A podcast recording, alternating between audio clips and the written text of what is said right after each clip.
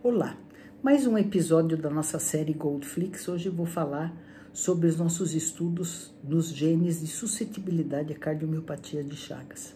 É uma história de resultados positivos, negativos e inconclusivos e ilustra bem a saga da maioria dos cientistas desse mundo. Uma tônica comum dos ganhadores de prêmio Nobel é como um fracasso, um resultado negativo, um experimento que não deu certo, abrem caminho para os achados realmente importantes e as quebras de paradigma que resultaram nas suas premiações. Nem é preciso dizer que raramente temos a mesma sorte desses ilustres e brilhantes premiados, mas conto aqui um pouco da minha vivência quando iniciamos a busca dos genes que pudessem explicar por que, que numa população acometida da doença de Chagas, em torno de um terço progride para uma cardiomiopatia crônica do tipo dilatado, enquanto a maioria dos demais infectados permanece assintomático por toda a vida. Encabeçados por Edécio Cunha Neto e com a estreita colaboração de Bárbara Iane, Charles Mad e outros médicos do INCOR, iniciamos os estudos. A hipótese de trabalho era de que seria uma doença de natureza inflamatória e ou autoimune desencadeada pela presença persistente dos parasitas nos tecidos das pessoas infectadas. Uma população difícil de trabalhar e, e obter amostras, porque nem estavam, inclusive, em São Paulo. Né?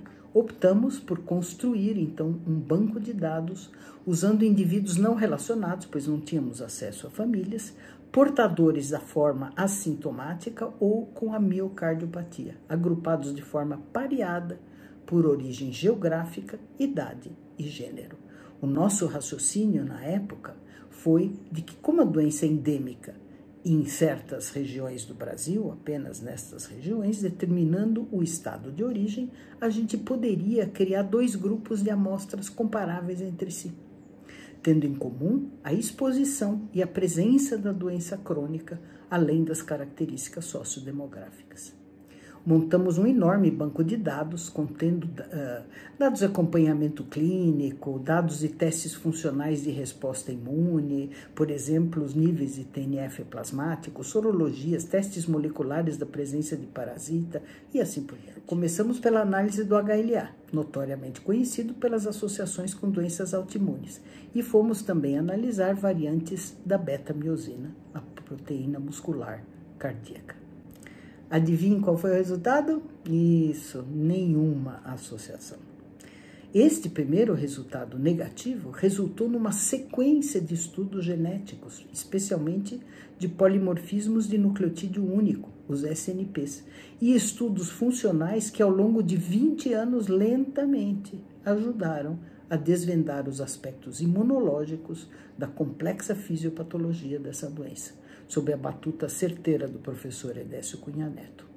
E sob a minha supervisão, duas alunas de mestrado e doutorado, que é a Kellen Cristina Faé e a Sandra Aparecida Drigo, hoje Linde, se formaram e com o, na época, pós-doutor Rajen Ramassami, publicamos nove artigos ao longo de dez anos, de 2000, entre 2000 e 2009 que obtiveram 541 citações, pelo menos até abril de 2022.